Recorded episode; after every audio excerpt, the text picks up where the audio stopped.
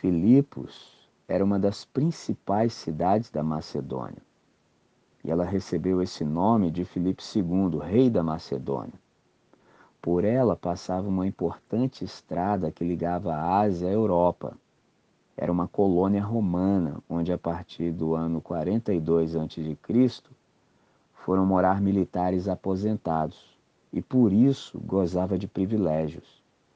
Devia haver ali muita desigualdade social e exploração.